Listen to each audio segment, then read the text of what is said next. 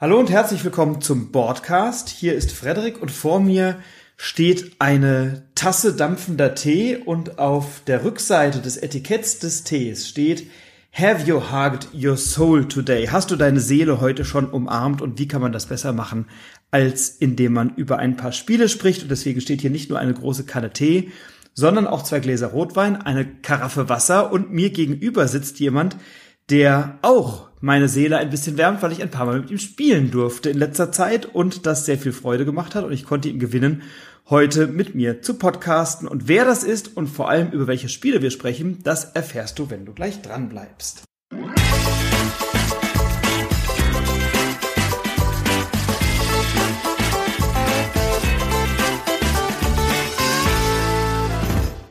Ja, es ist ja ein schöner Zufall, wenn man in der gleichen Stadt wohnt wie einer, ein langjähriger Spielerezensent, der sehr viel Erfahrung hat auf diesem Gebiet und dann auch noch ähnlichen, einen ähnlichen Spielegeschmack und eine große Leidenschaft für das gleiche Hobby teilt. Und deswegen freue ich mich heute in dieser Folge frisch gezockt, zweimal drei Spiele zu besprechen mit Sebastian Wenzel. Hallo Sebastian, schön, dass du da bist. Vielen Dank für die Einladung.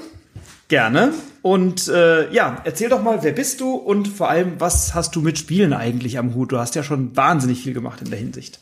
Mein Name ist Sebastian. Ich habe tatsächlich schon ein paar Dinge gemacht. Ich habe eine Zeit lang mal unter anderem für die Spielbox geschrieben und das Spiele rezensiert. Heute betreibe ich einen Blog, Kulturgut Spiel. In dem geht es allerdings eher weniger um Rezensionen, sondern um Metathemen rund um Spiele. Vielleicht hat der eine oder die andere ja auch mitbekommen, dass ich zum Beispiel vor der Messe einen Artikel veröffentlicht habe, in dem es darum ging, was denn die Spieleerklärerinnen und Spielererklärer auf der Spiel so verdienen oder was sie eben nicht verdienen und warum manche Verlage vielleicht noch nicht mehr den Mindestlohn zahlen. Ja, du packst da ja gerne heiße Eisen an, auch Rassismusdiskussionen über Autoren, über die wir möglicherweise mal sprechen werden und so. Äh, also da sind ja doch einige sehr interessante Dinge drauf. Und du hast aber natürlich auch in deinem Leben schon eine ganze Reihe von Spielen rezensiert bei YouTube und eben auch schriftlich. Und insofern bist du ja mit dem Thema Spiele sehr umfassend betraut. Ja. Wir kennen uns schon ein paar Jahre, sind uns jetzt über das Spielen erneut begegnet, haben auf der Spielemesse ein bisschen Zeit verbracht, haben jetzt tatsächlich mehrfach auch gespielt und uns für heute auf ein paar Spiele geeinigt, die wir gemeinsam besprechen wollen. Und ich finde, als guter Gastgeber lässt man doch dem Gast den Vortritt. Sebastian, welches Spiel möchtest du an den Anfang stellen deiner Besprechung? Ja, vielen Dank. Sehr freundlich. Ich fange an mit Attiva von Uwe Rosenberg. Ähm, das ist ein interessantes Spiel, weil es zum einen das erste Spiel aus der neuen Ghana-Trilogie von Uwe ist. Ähm, er hat ja schon verschiedene Trilogien gemacht und wer Uwe kennt, weiß, dass er, wenn er sich mit dem Thema beschäftigt, da dann auch etwas tiefer eintaucht. Und das Interessante ist, zu dieser Ghana-Trilogie wird es voraussichtlich Ende des Jahres auch ein Buch geben, das bei Lookout erscheint, das da heißt Weckruf aus Ghana, wo er eben ein bisschen was über die Geschichte des Landes erzählt, aber auch über die Herausforderungen, die da so auftreten. Und um eine dieser Herausforderungen geht es auch in dem Spiel Atiba. Das ich glaube, da darf ich dich an zwei Stellen korrigieren. ja. Ich bin ja bekennender Klugscheißer. Ähm, es heißt Trilogie, glaube ich, und nicht Triologie. Da muss ich immer alle Ich bin ja studierter Germanist und da muss ich immer korrigieren, sonst kriege ich immer, sonst krieg ich äh, immer Gänsehaut. Und ich habe mal recherchiert, es heißt Etiwa.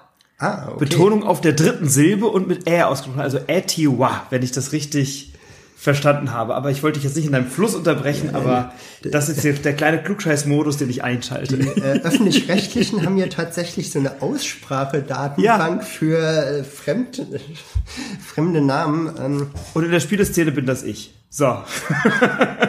Nein, vielleicht war es auch Käse, was ich gesagt habe. Ich glaube, es heißt Etiwa ähm, und ist eine Hügelkette im Südosten Ghanas. Ne? Genau, das ist ein Waldschutzgebiet ähm, und in diesem Waldschutzgebiet gibt es auch sehr viele Bodenschätze, zum Beispiel Diamanten, weiße Tonerde. Und es ist eine artenreiche Region, die allerdings auch sehr bedroht ist. Denn in dieser Region äh, gibt es ähnliche Probleme wie auch in anderen Regenwaldregionen, zum Beispiel Abholzung. Und da gibt es eben auch Gold. Und das Problem ist, dass dieses Gold oft so versucht wird, aus zum Beispiel aus Flüssen zu schürfen, äh, unter dem Einsatz von Chemikalien, dass eben auch die Umwelt darunter leidet. Und genau darum geht es auch in dem Spiel. Wir, nicht, dass wir die Umwelt zerstören, sondern wir versuchen eben äh, ein Gleichgewicht herzustellen. und nutzen dazu vor allem Flughunde.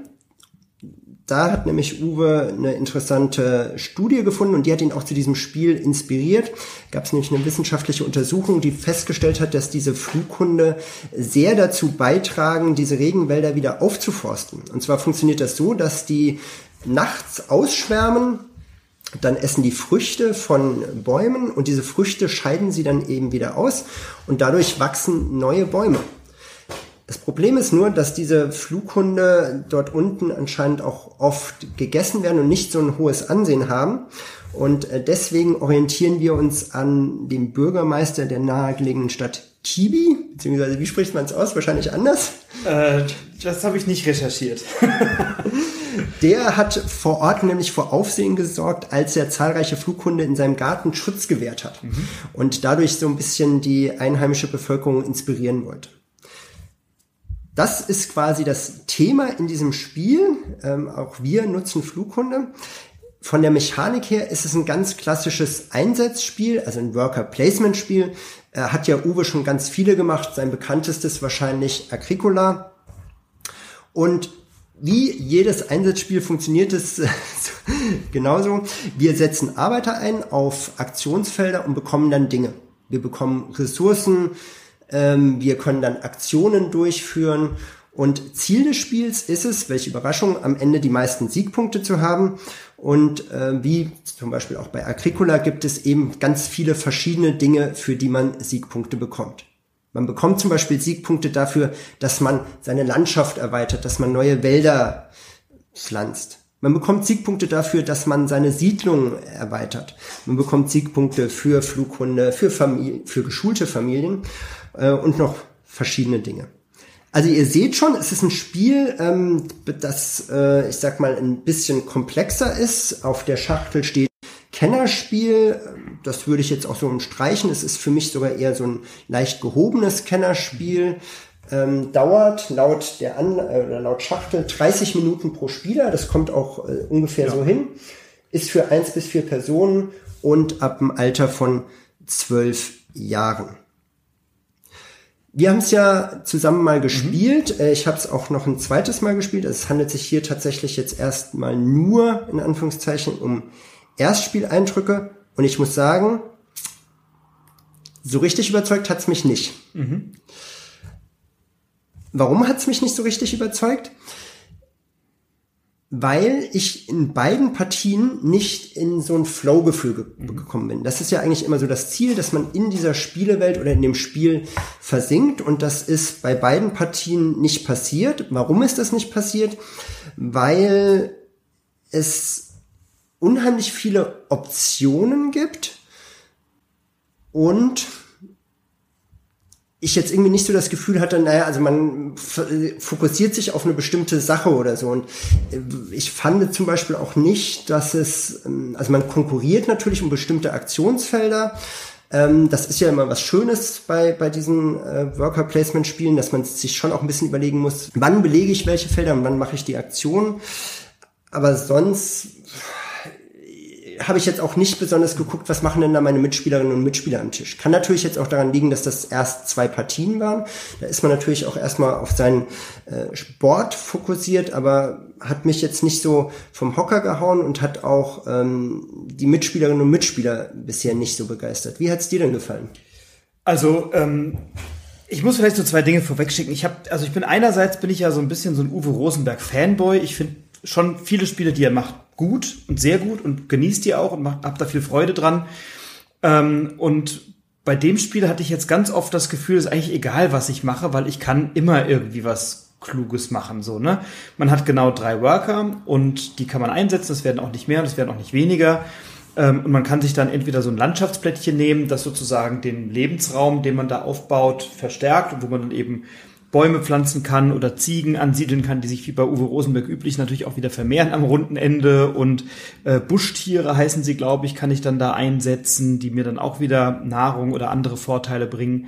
Ähm, und, und alles, was ich, was ich sozusagen baue, nehme ich ja von meinem Playerboard runter. Und das, das war etwas, was mir ganz gut gefallen hat, dass ich sozusagen, wenn ich Buschtiere oder Ziegen oder so Familien in meine Landschaft da einbaue, in meine Ortschaft, dass ich das von meinem Playerboard runternehme und wenn ich die wieder abbaue oder Nahrung verzehre sozusagen, dass ich die dann wieder auf mein Playerboard drauflege und das jeweils unter dem ähm, unter dem Gegenstand oder dem Bäumchen oder was auch immer dann am Ende eine, Siegpunktzahl steht und das dann auch in Abhängigkeit davon, wie viele Dinge ich da runtergenommen habe, ich eben Auswirkungen habe, wie viel, wenn eine bestimmte Anzahl Früchte weg sind, wie viele Bäume wachsen dann oder wenn eine bestimmte Anzahl Flughunde weg sind, was passiert dann so? Genau, das ist ja was, was dann jede Runde passiert. Genau. Und äh, das ist natürlich schon ganz interessant, das ist ja auch so ein bisschen wie bei Terra Mystica, da haben genau. wir das ja auch so, dass wir immer wieder Dinge auf unser Playerboard legen oder nicht legen. Ähm, was ich aber auch noch fand, ist, dass es zum Beispiel ähm, viele Aktionen gibt, die Handgriffe erfordern mhm. und sich so ein bisschen redundant anfühlen. Also zum Beispiel, wir können, wenn wir genug Flughunde haben, diese ausschwärmen lassen und dann kommen die am runden Ende zurück und bringen uns halt gewisse Vorteile. Und da muss die man haben die Früchte gefressen und haben die ausgeschieden und dann wachsen Bäume relativ genau. schnell, ne? bis zur nächsten Runde. Und dann muss man halt immer diese drei Flughunde nehmen, auf eine Nachtkarte legen, dann in der nächsten Runde wieder da drei hinlegen, dann muss man die am Rundenende wieder zurücklegen mhm. und wieder neu auf seinen Landschaftsplättchen verteilen. Denn alles, was ich bekomme an Ressourcen, muss ich eben auf meinen Landschaftsplättchen auch mhm. unterbringen können. Und das hat sich für mich sehr ja, das hat mich auch mal wieder so ein bisschen rausgeholt mhm. und ist auch eine Aktion, die man anfangs oft vergisst. Genau, und, und also das, das sind so zwei Dinge, die ich jetzt irgendwie, ich habe gesagt, ich mag Rosenberg und gleichzeitig habe ich bei dem Spiel das Gefühl, das war irgendwie alles schon mal so ein bisschen da irgendwie, ne? Und das war jetzt nicht was, wo, wo ich die ganze Zeit gedacht habe, ach, das ist aber neu oder das ist frisch oder das ist interessant. Und das zweite war, ich, ich fand, meine Aktion war fast egal, weil es gab immer genügend andere interessante Optionen, die auch nützlich waren. Ähm, und ich fand es sehr repetitiv, weil ich, ich habe, glaube ich, sechs Runden spielt man oder sieben oder sowas, ne? Und dann hat man drei Worker und nach jeder Worker-Aktion, sobald man ein paar Flughunde hat, packt man die eben auf diese Karte, holt die am Ende der Runde wieder zurück und dann haben die eben diese Bäume da gepflanzt. Und ich habe die ganze Zeit das Gefühl gehabt, ich sortiere eigentlich immer nur Sachen hin und her von meinem Playerboard auf die kleinen Kärtchen und wieder zurück ähm, und muss dann noch darauf achten, dass ich das jetzt nicht gerade just auch vergessen habe. Und wir haben, glaube ich, in jedem zweiten oder dritten so gesagt, ah du, natürlich habe ich noch meine Flughunde ausgeschickt, dann haben wir das irgendwie noch zu, zugelassen oder so. Jetzt ist es vielleicht ein bisschen, ja, vielleicht nicht, nicht unfair, aber vielleicht unzulänglich, weil wir beide ja nur einen kleinen Eindruck gewinnen konnten, aber ich habe nach dieser ersten Partie überhaupt kein Interesse, das Spiel nochmal zu spielen. Das hat mir vollkommen ausgereicht, weil ich dachte jetzt, ich kenne das jetzt und, und es war nichts an diesem Spiel dran, wo ich dachte, oh, das interessiert mich jetzt da tiefer einzusteigen. So, vielleicht werde ich da dem Spiel jetzt nicht gerecht mit diesem Ersteindruck, aber ich finde, ein Spiel darf es durchaus schaffen, einen Spieler oder eine Spielerin auch bei einer ersten Partie, selbst wenn es eine Kennenlernpartie ist, ähm, mitzunehmen. Und das Spiel ist überhaupt nicht kompliziert. Also ich fand es jetzt nicht, die Regeln waren schnell erklärt, die Aktionen waren klar, die Ikonografie ist super, die Gestaltung ist schön, alles prima. Ich hatte jetzt nicht das Gefühl, dass wir da irgendwelche Regeldetails nicht überblicken. Aber ich hatte irgendwann keine Lust mehr, nach Runde 5 und 6 und 7 immer das Gleiche zu machen. Das war für mich völlig repetitiv. Äh, und damit wurde es dann ein bisschen langweilig. Stimme ich dir total zu, wobei man fairerweise natürlich schon sagen muss, dass wir uns äh, von Runde zu Runde verbessern und verstärkern und so eine kleine Maschine ja schon aufbauen, die uns dann immer mehr Einkommen generiert. Aber trotzdem, äh, ich stimme dir zu, es, fühlt, es, es fehlte für mich irgendwie auch so ein bisschen der Spannungsbogen.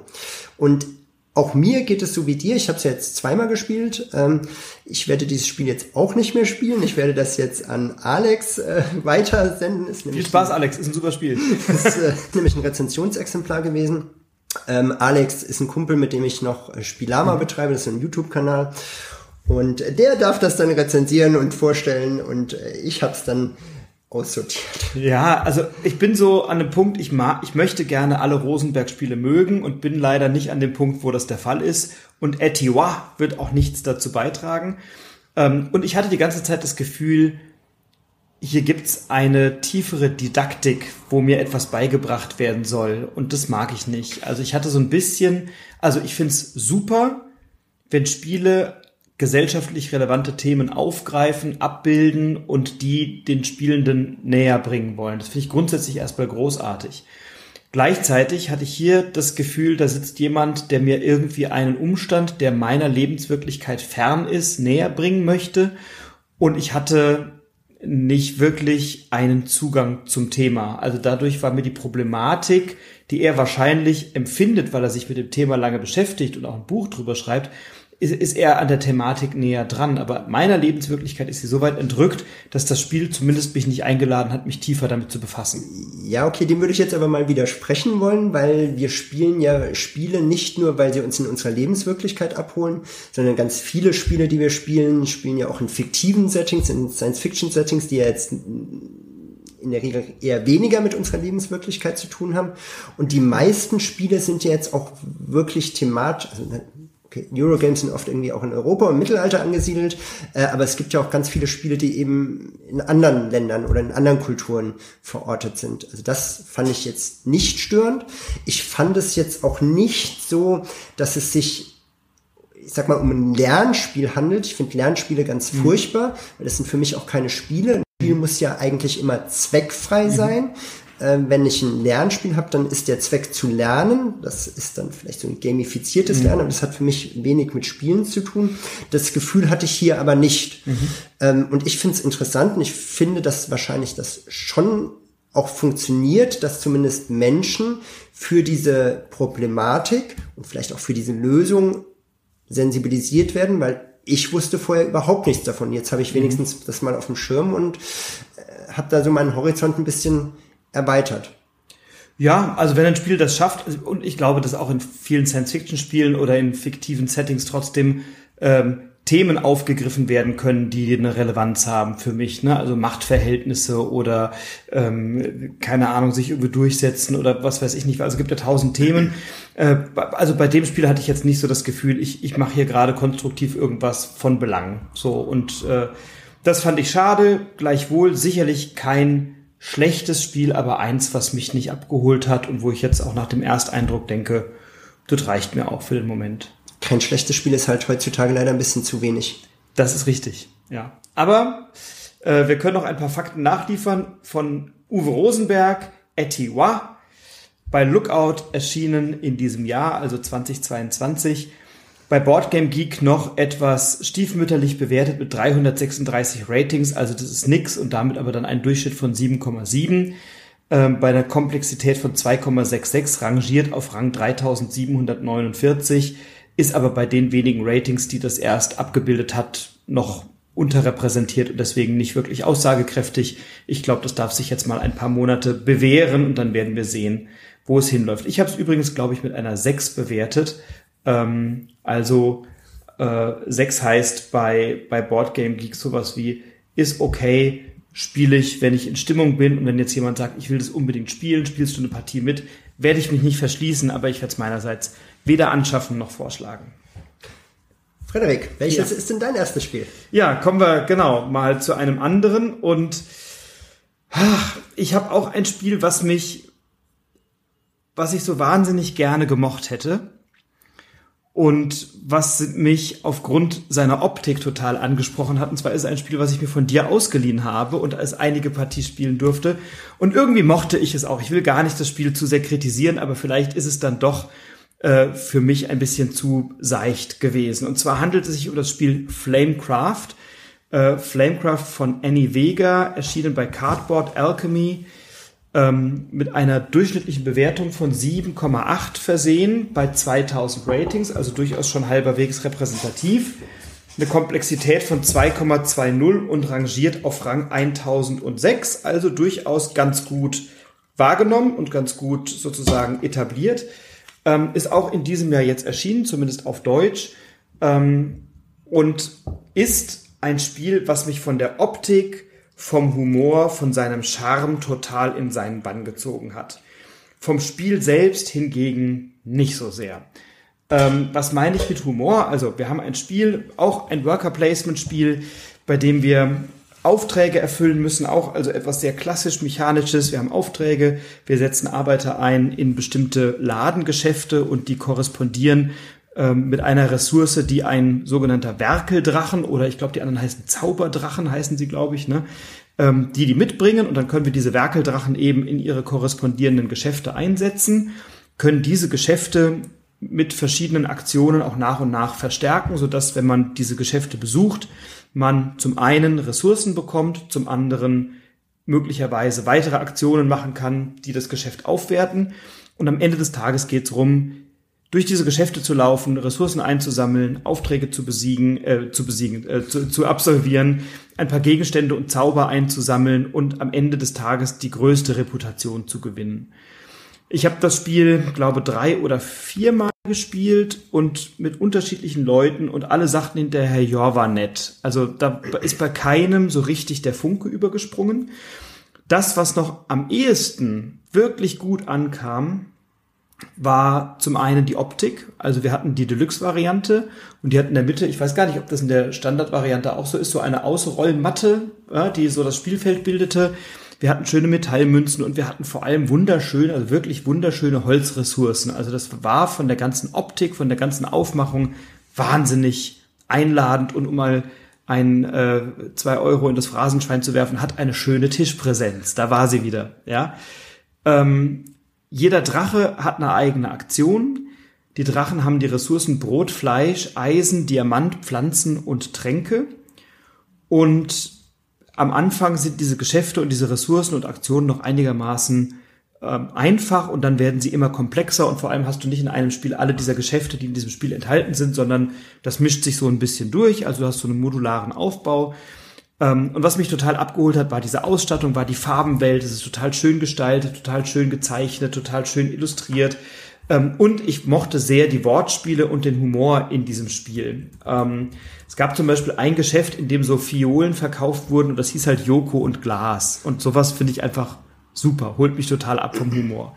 Oder es gab ein Geschäft, in dem man dann irgendwie so Fleisch bekommen konnte. Das hieß halt Freddy mehr Curry. So. Und das fand ich, also sowas mag ich total gerne. Ähm, da habe ich Freude dran. Ähm, oder es gab so einen, äh, das, das war wie so ein Hotel, das hieß halt Air D&D und die Rollenspieler oder Brettspieler wissen halt, D&D ist Dungeons and Dragons und das passt natürlich sehr gut, also statt Airbnb Air D&D und da konnte ich bei jeder Karte, hatte ich irgendwie einen Schmunzler oder fand es wirklich lustig. Ähm, ich fand die Spielanleitung sehr, sehr gut gelungen bei dem Spiel, weil es war kein Problem, dieses Spiel zu erlernen. Das mag aber eben auch daran liegen, dass es einfach ein doch vergleichsweise seichtes Spiel ist. Nach den paar Partien war es dann auch gut. Ähm, und ich hatte so das Gefühl, ja, auch hier, es gibt so viele Möglichkeiten, da irgendwie Punkte zu machen und dann gehe ich halt in das Geschäft, ah, das ist besetzt, naja, dann gebe ich halt jemandem irgendwie eine Münze oder eine Ressource zur Kompensation, dann gehe ich halt in ein anderes Geschäft. Also es war so ein bisschen egal. Und ähm, dieses ich, ich, ich kann ich es noch nicht mal richtig einschätzen. Ich glaube, als Familienspiel ist es zu vielleicht zu komplex. Als Kennerspiel ist es mir zu seicht. Ähm, ich konnte es gar nicht so richtig greifen, was das Spiel eigentlich von mir will. Wie hast du es denn erlebt? Also ich kann dir erstmal kurz erzählen, warum ich das äh, gebackt habe. Das ja. war nämlich ursprünglich mal ein Kickstarter ah. und äh, ich habe es tatsächlich mir auf Kickstarter in der Deluxe-Version äh, gekauft ich fand die Optik auch sehr, sehr ansprechend und jetzt ist es ja so, dass äh, ich auch zwei kleine Kinder habe, die sind jetzt noch zu klein, um solche Spiele zu spielen, aber man kann ja schon mal langfristig Natürlich. strategisch vorausplanen und äh, seine Spielebibliothek da ein bisschen drauf ausrichten und diese Drachen sind wirklich zuckersüß. Ja. Äh, wenn da irgendwie ein kleiner Drache zum Beispiel die Creme Brûlée in einem Restaurant flambiert, das ist sensationell. Grandios. Ja. Ich habe mir das Spiel auch geholt, weil es angepriesen wurde als Gateway-Game. Mhm. Ein Gateway-Game ist ja ein Einsteigerspiel, mit dem man Menschen, die nicht so viel Spielerfahrung haben, trotzdem zeigen kann, was so die moderne Spielewelt alles bietet. Ticket to Ride, Zug mhm. Zug ist ja so ein klassisches Gateway-Game oder Carcassonne. Und für mich ist dieses Spiel kein Gateway-Game. Mhm. Das ist zu komplex. Genau. Dieses Spiel ist zu komplex für Familien. Äh, und ich sehe das genauso wie du. Für Kennerspieler ist das dann wieder zu seicht. Das mhm. ist in diesem Grau-Rot-Bereich, mhm. äh, Anthrazit-Rot-Bereich zwischen Spiel des Jahres und Kennerspiel des Jahres. Das ist irgendwie so dazwischen. Also ich habe die Zielgruppe für das Spiel nicht wirklich verstanden oder nicht greifen können. Und das passiert mir sehr selten. Ja, ja. es hätte wahrscheinlich ein bisschen entschlackt werden müssen mhm. dafür, wie es rüberkommt. Mhm. Und äh, mir ging es auch so wie dir, mich hat das irgendwie nicht gepackt. Das, dann gehe ich halt in dieses Geschäft und jenes Geschäft und man überlegt dann schon auch mal so ein bisschen, was ist denn jetzt irgendwie das cleverste und sinnvollste. Ähm, aber auch da bin ich nicht in diesen Flow reingekommen oder in diesem Spiel versunken. Also ist auch nicht so, dass, dass ich sage, das ist ein Spiel, was so gar keinen Spaß macht oder was irgendwie blöd ist oder nicht funktioniert oder so. Ne? Das funktioniert schon. Das ist auch, ah, möglicherweise hört ihr jetzt eine Sirene hier draußen. Also das ist niemand, der uns abholt, sondern möglicherweise etwas anderes. Die also bei dem Spiel, das funktioniert, das ist redaktionell gut bearbeitet, das, das kann man schon spielen, das, das ist alles in Ordnung, aber ich habe die Zielgruppe nicht identifizieren können, mich selber hat's nicht gepackt und ich glaube, die größten Credits in dem Spiel können wir geben äh, Sandara Tang oder Sandara Tang, das ist nämlich die Illustratorin und Künstlerin. Sie weiß nicht, wie man die ausspricht. Äh, ja, das wird jetzt der Running Gag dieser ja, das wird ein Folge. Running Gag, ne? Guck mal hier, jetzt krieg ich schön zurück und das ist auch gut so.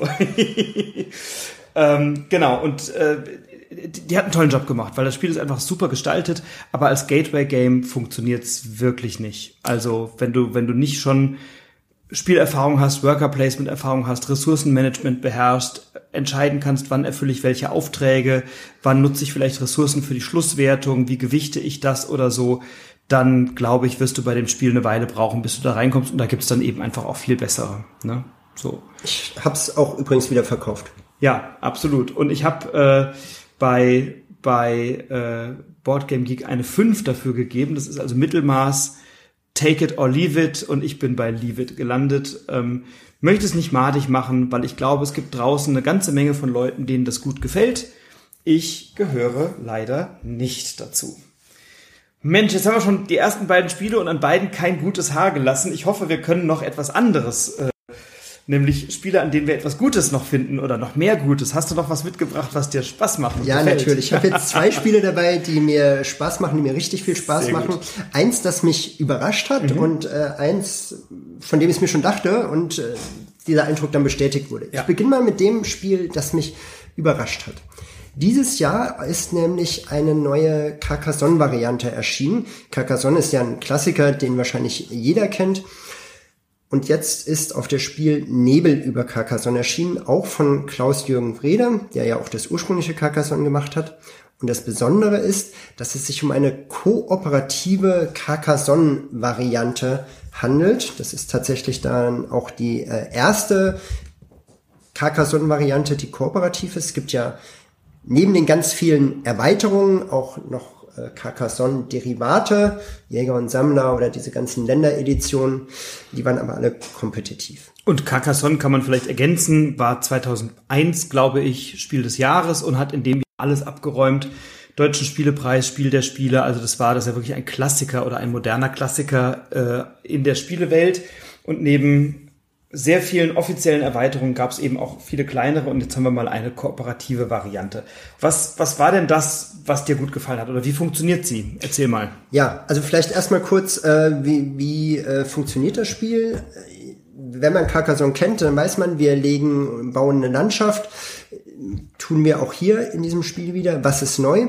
Auf diesen Landschaften gibt's eben nicht nur Wiesen, Straßen und Städte, sondern nun wabert auch der Nebel über Carcassonne und in diesem Nebel verbergen sich auch Geister, die da herumspuken. Und unsere Aufgabe ist es, gemeinsam im ersten Level eine bestimmte Punktzahl zu erreichen, nämlich 50 Punkte. Und so gewinnen wir das Spiel und wir verlieren, wenn wir Geister in die Landschaft bringen müssen.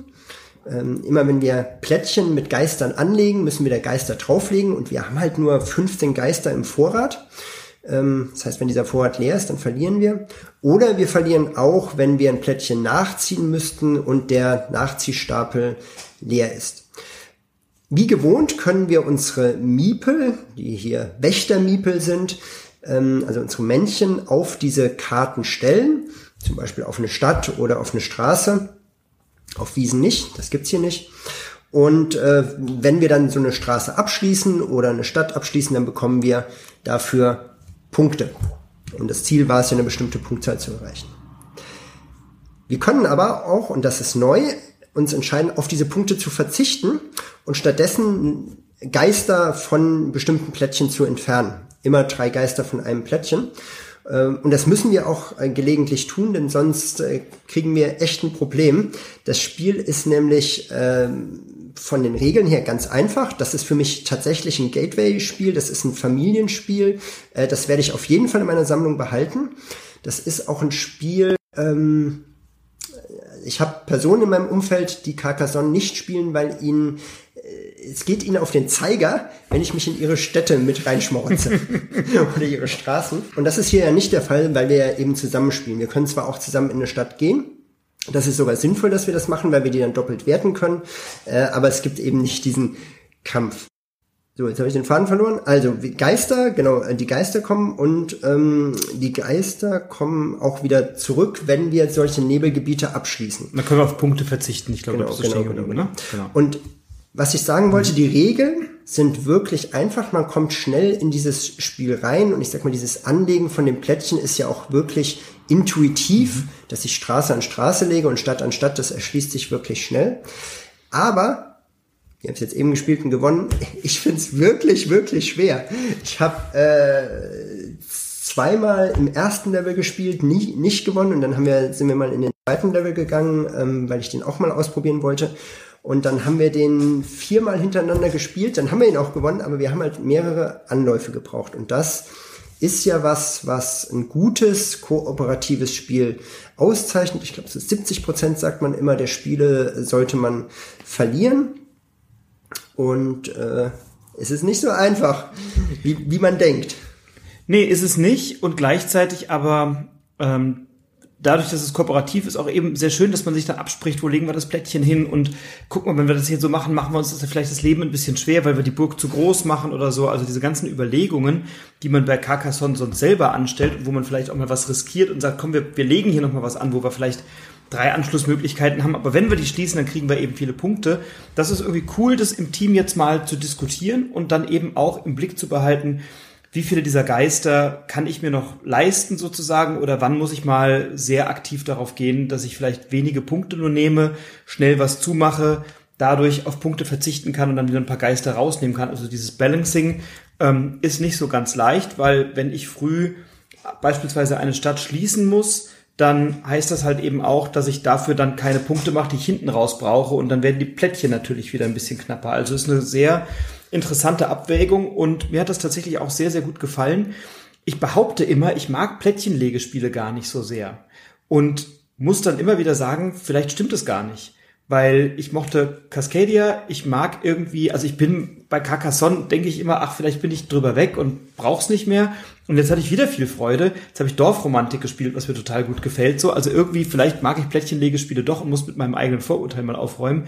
Das jedenfalls hat mir tatsächlich sehr viel Freude gemacht. Was das Schöne ist, es ist ja in meiner Erklärung schon angeklungen, ähm, dieses Spiel und der Schwierigkeitsgrad steigern sich nach und nach. Es gibt also verschiedene Stufen. In der ersten Stufe müssen wir nur in Anführungszeichen 50 Punkte erreichen. In der zweiten Stufe sind es dann schon 75 äh, Punkte, die erreicht werden müssen. Dann kommen dann noch bestimmte Plättchen mit Sonderfunktionen ins Spiel, die Friedhöfe und die Geisterschlösser. Und so kommen von Level zu Level weitere Herausforderungen, dazu, denen wir uns dann stellen können und dadurch skaliert das Spiel dann halt mit nach oben. Es ist übrigens nicht nur eine eigenständige Carcassonne-Variante, sondern es ist auch gleichzeitig eine Erweiterung für das klassische Carcassonne. Dazu kann ich jetzt allerdings noch nichts sagen, weil ich habe es zwar jetzt so siebenmal gespielt, aber bisher immer nur in dieser kooperativen Variante. Und könnte ja auch für Carcassonne gänzlich neue Wege beschreiten, dass nach den ganzen kon äh, konfrontativen oder kompetitiven ähm, Erweiterungen möglicherweise jetzt die Tür aufgestoßen wird für weitere kooperative Varianten von Carcassonne, meinst, oder? du, wir kriegen jetzt zu viele äh, kooperative Erweiterungen, wie es schon normale Erweiterungen Ich weiß nicht, aber jetzt ist auf jeden Fall da, ich sag mal, die Büchse der Pandora geöffnet und jetzt, äh, und, und das finde ich ja tatsächlich cool, ähm, bei einem Spiel, das 21 Jahre alt ist und schon, ich weiß nicht, zehn Haupterweiterungen sind es, glaube ich, oder sowas, ne? Ähm, oder vielleicht auch ein paar, El äh, paar, paar mehr, plus eben diese kleineren äh, Promo-Erweiterungen und Derivate, die, wie, wie du sie genannt hast, dass da jetzt etwas tatsächlich ganz Neues und Innovatives kommt, nämlich mit dieser kooperativen Variante. Und ich kann mir schon vorstellen, dass sozusagen an dieser Idee noch ein bisschen weiter gedacht wird. Und das finde ich ja schon wirklich cool, wenn bei einem so alten Spiel, 21 Jahre alt, moderner Klassiker, dann eben noch etwas gänzlich Neues hinzugefügt werden kann, dann bin ich da, finde ich das erstmal res sehr respektabel. das Spiel ist ja von Klaus-Jürgen Wrede, da wollte ich nur noch kurz erwähnen, er ist einer der wenigen äh, Personen, die in Deutschland tatsächlich äh, davon leben mhm. können, mhm. Spiele zu erfinden. Bis 2009 war er Musik- und Religionslehrer und dann hat er sich quasi selbstständig gemacht. Er hat ja auch nicht viele Spiele veröffentlicht, also er ist, lebt von äh, Carcassonne. Mhm. Respekt mhm. dafür. Ähm, und er hat, wir hatten es ja eben von Büchern gehabt, von dem Buch von Uwe Rosenberg über Ghana, das äh, demnächst erscheinen soll. Äh, Klaus-Jürgen Rede hat schon ein Buch veröffentlicht, nämlich Das Geheimnis des Genter Altars. Hat jetzt nicht direkt was mit Spielen zu tun, ist ein Roman, ist äh, 2015 im Abacus Verlag erschienen. Und äh, ein weiteres Spiel von, von Klaus-Jürgen Wrede, was ich sehr gerne mag, ist das äh, Roland Wright-Spiel Calavera. Ähm, das gefällt mir sehr gut. Kennst du das? Nein. Nein, okay, dann über das sprechen wir auch gar nicht. Das können wir mal spielen. Das ist super schön. Das mag ich tatsächlich total gerne, Calavera. Aber jetzt ging es um Carcassonne, nämlich Nebel über Carcassonne, das neue Spiel aus dem Carcassonne-Universum von Klaus-Jürgen Wrede. Erschienen bei Hans im Glück, so wie äh, alle Carcassonne-Spiele für äh, eins bis fünf Personen ab acht Jahren. Obwohl ich sagen muss, bei diesen kooperativen Varianten äh, kann man auch durchaus mit jüngeren Kindern spielen. Äh, ich spiele auch jetzt schon mit meiner fast vierjährigen, natürlich nicht so ganz nach den Regeln, aber sie versteht schon, wie sie zum Beispiel Plättchen anlegen muss. Cool. Dauert ungefähr je nach Level eine halbe Stunde. Ja, plus minus geht relativ schnell. Ähm, bei Boardgame Geek eine Bewertung von 7,3 bei erst 110 Bewertungen, was nicht verwundert. Das Spiel ist keine vier Wochen auf dem Markt zum jetzigen Zeitpunkt. Ähm, da wird noch einiges kommen und sich dann aber vermutlich auch in diesem Level irgendwo einpendeln. Ähm, Komplexität mit 2,0 bewertet, derzeit Rang 8152 und neu erschienen eben in diesem Herbst 2022.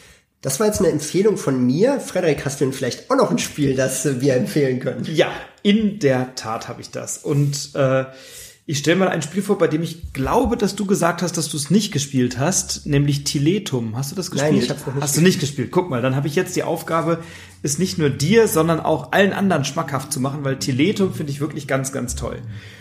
Ähm, also Tiletum ist das sechste Spiel aus dieser T-Reihe ne, mit Zolkin und Teotihuacan und Tabanussi und wie sie alle heißen, ist in diesem Jahr erschienen. Ähm, auch ein Spiel von Simone Luciani und Daniele Taschini, die ja als Duo, also erstmal alleine ganz großartige Spiele auch gemacht haben, aber als Duo so unvergleichliche Titel wie Wasserkraft, Marco Polo 1 und 2, Lorenzo, Il Magnifico, also der prächtige Teotihuacan, Newton, Grand Austria Hotel, Zolkin und so weiter und so fort. Also die haben wirklich ähm, einige richtig gute, erfolgreiche, bekannte Titel zu, zu rausgebracht. Deswegen war ich auf Tiletum sehr, sehr gespannt und sehr neugierig.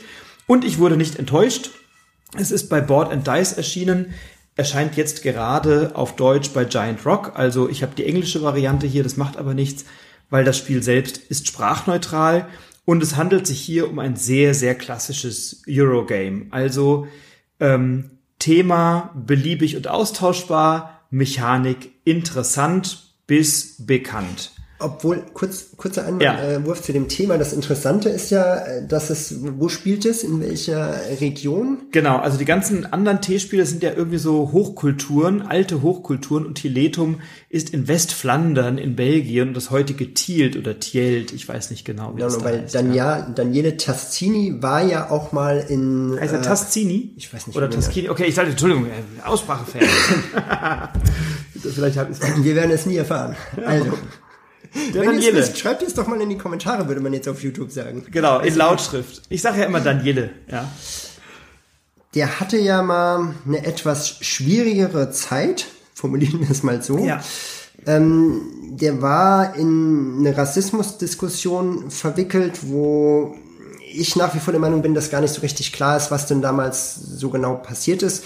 Wer das interessiert, kann das gerne auch nochmal auf meinem Blog nachlesen. Ich verlinke das in den Show Notes, den Artikel, ja. Und deswegen finde ich es interessant, dass jetzt zum einen das Setting ganz anders ist als in den anderen T-Spielen und dass diese Diskussion anscheinend jetzt aber auch kein Thema mehr ist. Ich mhm. weiß jetzt nicht, wann dieser Vertrag abgeschlossen wurde für dieses Spiel. Das hatte Borten Dice ja damals auch schon gesagt, dass sie die bestehenden Verträge mit ihm auf jeden Fall weiterhin mhm. erfüllen wollen. Also kann gut sein, dass es dafür auch schon einen Vertrag gab. Mhm. Äh, aber diese Diskussion hat sich ja jetzt eigentlich total erledigt, weil eine Zeit lang sah es ja fast mal so aus, als ob er weg vom Fenster ist, mhm. weil keiner mehr mit ihm zusammenarbeiten wollte, aber anscheinend läuft das alles wieder ganz normal.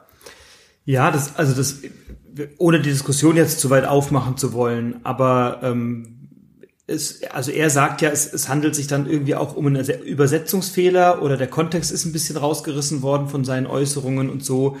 Ähm, und gleichzeitig haben aber alle Verlage sind sehr reflexartig dann irgendwie auf Abstand zu ihm gegangen und haben gesagt, ah, da muss jetzt erstmal die große Entschuldigung wiederkommen. Wieder andere haben gesagt, na ja, wir alle sind kein italienisch Muttersprachler und wenn man von einem Italiener, der auf Englisch etwas schreibt und das dann übersetzt in andere Sprachen und das außerhalb des Kontextes sieht, ähm, dann kann das möglicherweise auch zu Missverständnissen führen, die eben nicht intendiert waren oder zumindest Äußerungen interpretiert werden anders, als er sie gemeint hat. Und das ist natürlich von außen oft wahnsinnig schwer zu beurteilen. So. Ne? Kurz noch ein anderer Aspekt, jetzt nicht gar nicht mit dieser Rassismusdiskussion, sondern zum Thema kulturelle Aneignung, mhm. weil das ist ja auch was, was ähm, in Spielen zunehmend thematisiert wird. Es gibt ja auch Verlage, die schon ganz bewusst kulturelle Berater einsetzen, damit entweder, ich sag mal, Kulturen korrekt dargestellt werden oder eben solche vermeintlich kulturelle Aneignungen nicht passieren. Ähm, da hatte ich neulich, ich glaube, es war auch ein Podcast, äh, zugehört mit Stefan Feld. Da ging es nämlich um seine City Collection. Mhm. Ähm, und da war dann, oder er hat gesagt, naja, wenn wir jetzt zum Beispiel in einen ganz anderen Kulturkreis gehen, wie zum Beispiel bei Teotihuacan äh, nach äh, Mexiko, beziehungsweise hier Azteken, mhm. Azteken sind es, ne, oder sind es Inkas? Mhm. weiß gar nicht mehr, Azteken. Äh, Alte Hochkulturen. muss man damit anders umgehen, als wenn zum Beispiel äh, ein Spiel angesiedelt ist, jetzt hier in Belgien, Niederlande, wo auch immer, was uns natürlich näher ist als Europäer, aber natürlich sind auch wir keine Niederländer. Nee, sind wir nicht. Ähm, deswegen löst das Spiel das sehr elegant, indem wir einfach gleich durch ganz Europa reisen. Ja?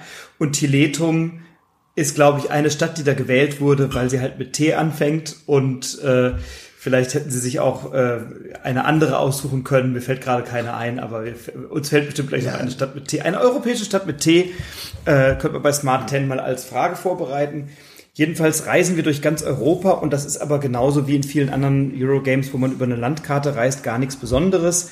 Ähm, sondern was besonders ist bei diesem Spiel, ist die Auswahl der Aktionen, die wir durchführen. Also wir haben äh, klassischerweise ähm, verschiedene Aktionen, die wir nutzen können und am Ende des Tages wollen wir natürlich maximal viele Siegpunkte sammeln und wir spielen ein Dice Drafting Spiel. Also wir haben Würfel und diese Würfel haben jeder eine eigene Farbe und diese Farbe der Würfel korrespondiert wiederum mit einer Ressource, die es im Spiel gibt. Also die rosa Würfel stehen für das Essen, die hellblauen Würfel stehen für Eisen, die gelben Würfel stehen für Gold und dergleichen mehr. Und diese Würfel werden aus einem Beutel gezogen, abhängig von der Spieler- und Spielerinnenanzahl und werden dann gewürfelt und je nach Augenzahl dann auf ein bestimmtes Feld an einem Aktionsrad gelegt, das sich dann von Runde zu Runde auch verändert, sodass diese Augenzahl also jede Runde an einer anderen Aktion liegt. Und die Summe dessen, was wir dann wählen können, wenn wir einen solchen Würfel nehmen, ist immer sieben. Das heißt, ich kann immer einem, bei einem Würfel die Augenzahl nutzen und dafür die entsprechende Anzahl Ressourcen mir nehmen und kann dann aber nur eine Aktion machen, die eben äh, diese sieben komplettiert. Also wenn ich einen Würfel nehme, der mir fünf Ressourcen bringt, dann kann ich eben nur eine Aktion wählen, die eine Stärke von zwei hat. Wenn ich einen Würfel nehme, der vier Ressourcen bringt, hat die Aktion eben die Stärke drei. Und das ist tatsächlich sehr interessant, weil es immer ein Abwägen ist aus, wie stark muss die Ressource sein, wie stark darf die Aktion sein, was brauche ich hier, was möchte ich hier. Und dann haben wir eben ähm, unterschiedliche Aktionen, wie zum Beispiel wir haben so zwei Figuren, mit denen wir da über diese Landkarte laufen. Einmal den Architekten und einmal einen Händler. Mit dem Händler wollen wir über den Plan laufen und so Häuser bauen und äh, mit dem Architekten laufen wir über den Plan und bauen Säulen, die dann in der Multiplikation am Ende auch eine Grundlage geben für die Siegpunkte, also Säulen mal Häuser. Man muss das also einigermaßen gut im Griff haben. Gleichzeitig kann ich dort, wo ich entweder Häuser gebaut habe oder meinen Händler platziere, an vier Messen teilnehmen, die also Händlermessen, die während des Spiels stattfinden und wo ich dann am Ende einer jeden Runde in dieser Stadt eine Siegpunktewertung habe, ähm, die auch zugelost sind. Das heißt, ich will also über den Spielplan in verschiedenen Städten mal ankommen. Ähm, und da, wo ich mit meinem Architekten wiederum Säulen gebaut habe, kann ich am Bau von Kathedralen mitwirken. Und dann sind also unterschiedliche Kathedralenplättchen aufeinander gestapelt. Und wenn ich der Erste bin, der die dann an diesem Ort baut, kriege ich eben ein paar mehr Siegpunkte, als wenn ich der Letzte bin. Doch damit nicht genug. Ich habe auch ein eigenes Tableau vor mir liegen. Also wir haben einen gemeinsamen Spielplan, auf dem wir eben diese Aktionen wählen und in dem wir auf so einer Leiste laufen, die dann auch den Startspieler und so ein paar Siegpunktbedingungen noch manipuliert ähm, und eben auf dieser Landkarte. Und gleichzeitig habe ich ein Tableau vor mir liegen, in dem ich Aufträge erfüllen kann, in dem ich verschiedene Häuser oder Säulen mir erstmal freispielen muss und in dem ich Häuser habe, in die ich dann Charaktere einziehen lasse, noble Familien, die mir dann äh, weitere Vorteile und ihre Gunst schenken. Und das muss ich in vier Runden mit jeweils drei Aktionen irgendwie gut managen. Und das ist tatsächlich etwas, was sehr spannend ist, weil ich kann mir von Spiel zu Spiel so ein bisschen taktisch überlegen, was möchte ich jetzt eigentlich machen und welche Gelegenheiten habe ich dazu ähm, und sammle auf diese Art und Weise eben meine Siegpunkte. Und ja, diese Aktionsauswahl ist unheimlich schön. Sie ist unheimlich gut verzahnt, also diese Aktionen sind untereinander gut verzahnt und das Spiel ist überhaupt nicht so komplex, wie es klingt. Man hat das in, in ja, weiß ich nicht, reichlich 10, 15 Minuten hat man das gut erklärt. Ähm, die Anleitung ist sehr gut geschrieben und ich habe die, das ist alles sehr intuitiv und, und, und sehr gut aufeinander abgestimmt. So, ich habe so Kettenzüge, wo, wo ich dann zumindest so Boni bekomme, die ich dann sofort wieder einsetzen kann und so. Also ähm, das macht Spaß. Das sind sinnvolle Kombinationen in so einem, in so einem Eurogame. Ähm, das Dice Drafting ist eine schöne Geschichte mit diesem Aktionsauswahlmechanismus. Also das gefällt mir alles sehr, sehr gut. Ähm, einen kleinen Malus gibt's, dass natürlich Dice Drafting immer auch mit Würfeln einhergeht und das bringt dann immer eine Glückskomponente mit sich und es ist dann schon manchmal auch ein bisschen lästig, wenn du eigentlich von vier Runden hast. Das heißt, es wird eigentlich nur viermal ja werden diese Würfel gewürfelt. Ähm, und wenn ich dann, meine, meine Taktik ist, ich möchte jetzt möglichst viele Familien in mein Haus einziehen lassen und dazu brauche ich aber dringend Essen. Und dann werden aus dem Beutel vielleicht gerade zu wenig rosa Würfel gezogen. Und wenn ich die dann auch noch schlecht würfel, ähm, dann habe ich wenig Möglichkeiten, das zu nutzen. Es gibt auch so ein Joker-Feld, mit dem kann ich dann eine bestimmte Aktion nutzen, bei der ich eben keinen Würfel liegen habe. Und ich kann die auch so ein bisschen verstärken wieder und so, aber das kann schon manchmal sein, dass du dann vielleicht verlierst, weil du gerade die richtigen ein, zwei Würfel nicht hast. Und das finde ich bei einem Eurogame, das ja davon lebt, dass du eben sehr stark auch planst, was du da machen möchtest, ähm, dann so ein bisschen einschränkend ist, aber nicht so, dass mir das den Spaß am Spiel nehmen würde. Ganz im Gegenteil, ich finde es tatsächlich ähm, super. Ähm, ich habe natürlich wie bei Eurogames üblich relativ wenig Interaktion zwischen den Spielenden. Also ich kann mal einen Auftrag wegschnappen, ich kann mir mal einen Würfel da wegklauen oder sowas. Ähm, aber das ist alles nicht so wahnsinnig interaktiv. Ähm, und das Thema wirkt ein bisschen aufgesetzt. Die Gestaltung finde ich so okay, aber so lala. Aber das Spiel selber macht mir große Freude und ich habe ich hab, äh, jetzt schon einige Partien auf dem Buckel und ich habe große Freude daran zu entdecken, welche unterschiedlichen Taktiken da noch zum Sieg führen und freue mich über jeden, dem ich das beibringen und zeigen kann und mit dem ich das spielen kann, weil ich finde es wirklich ein, ein richtig gutes, schönes Eurogame Tiletum von äh, Simone Luciani und Daniele Taschini. Und äh, genau, die Bewertungen darf ich noch nachliefern. Da sind wir bei einer 8,0 bei Boardgame Geek derzeit, bei allerdings auch erst 306 Abstimmungen. Gesamtrang 3678 und die Komplexität ist mit 3,37 bewertet, also durchaus anspruchsvoll, aber nicht schwer. Ähm, und wenn du jemand bist, der Kennerspiele spielt oder vielleicht so langsam in diesen Expertenspiel eintauchst, im Expertenspielbereich eintauchst, dann kannst du das Spiel gut spielen und lernst es immer besser kennen und immer besser für dich zu entschlüsseln, zu dekodieren, wie die Dinge miteinander verzahnt sind und ein wunderbarer Titel. Ich freue mich schon auf die nächste Partie. Bevor ich meine nächste Perle ja. vorstelle, noch eine kurze Nachfrage. Hast du denn andere Spiele aus der T-Reihe auch gespielt? Und wenn ja, wie würdest du denn äh, Tiletum im Vergleich zu Zolkin, Teotihuacan oder was auch immer einordnen? Also ich würde es eher vergleichen mit sowas wie Grand Austria Hotel oder, oder Golem vom Aktionsauswahlmechanismus oder so. Ne? Also die T-Reihe ist bei mir noch ein bisschen unterrepräsentiert, ein bisschen stiefmütterlich, ähm, weil ich jetzt tatsächlich in den letzten Jahren eher die neueren Sachen dann gespielt habe und immer gesagt habe, ich fange mal vorne an und arbeite mich dann nach hinten durch. Ähm, ich würde es eher mit, mit äh, vielleicht ein bisschen vergleichen ähm, ja, vom Auswahlmechanismus vielleicht mit den anderen beiden genannten Spielen. So, aber ich kann es jetzt noch nicht in den Kontext der anderen T-Spiele sauber einarbeiten. Da fehlt mir momentan noch ähm, ein bisschen die Perspektive. Ich arbeite aber dran, dass das bald gelingt, weil dazu möchte ich nämlich eine eigene Episode machen und die kann ich dir dann mal schicken. Sehr gut. Genau. Ja, also ich hoffe, du hast mal Lust, es mit mir zu spielen. Teletum macht mir große Freude. Dann komme ich zu meinem letzten Spiel und auch das ist wieder eine echte Perle und eine Empfehlung, nämlich Mindbug. Mindbug ist ein Spiel, das auf Englisch schon äh, vorletztes Jahr erschienen ist und dieses Jahr gab es dann auch einen Kickstarter dazu und auf der Spiel gab es dann auch die deutsche Version und ich hatte mir damals äh, auf, äh, also vor einem Jahr die englische Version gekauft und war davon so begeistert, dass ich mhm. jetzt den Kickstarter tatsächlich nochmal mitgemacht habe und jetzt auch die deutsche Version habe. Was ist Mindbug? Mindbug ist ein einfaches Kartenspiel. Es ist Magic auf Speed, hat man gesagt. Ähm, Magic ist ja der Klassiker unter den Sammelkartenspielen. Er erfindet sich seit zig Jahren immer wieder neu, ist ziemlich cool, hat aber auch so ein paar Dinge, die nerven. Zum einen muss ich zum Beispiel mir Decks zusammenbauen. Äh, das gibt mir natürlich unheimlich viel Freiheit und Flexibilität, aber es erfordert auch viel Zeit. Und da ich ja jetzt auch zwei kleine Kinder habe äh, und noch verschiedene andere Dinge mache, habe ich gar nicht mehr so viel Zeit, mich in meinen Karten zu verlieren, wie ich das vielleicht früher hatte oder vielleicht auch bei äh, Netrunner gemacht habe. Es ist dadurch, dass es ein Sammelkartenspiel ist, natürlich auch teuer. Ich bin mehr oder weniger genötigt, ähm, mir immer wieder neue Karten zu kaufen und äh, zu gucken, ja, dass ich dann eben auch die Karten bekomme für Mantic. Und all das, ähm, dann haben wir ja bei Magic auch noch ein paar andere Probleme, also zum Beispiel diese Mana-Mechanik, also man braucht ja bestimmte Mana-Ressourcen, um Karten auszuspielen und dieses Mana kommt eben nur über weitere Karten ins Spiel und wenn ich die nicht ziehe, dann habe ich halt irgendwie ein Problem. Gibt ja inzwischen ganz viele äh, andere Spiele, die versucht haben, das anders zu lösen. Äh, Hearthstone zum Beispiel, wo man einfach jede Runde neue Mana in Anführungszeichen dazu bekommt. Äh, oder ähm, und Hearthstone ist ja kein Brettspiel, sondern ein, ein digitales, ein, digitales Spiel. Genau, genau. Digitales Aber funktioniert ja letztendlich Absolut. ähnlich wie Magic. Genau.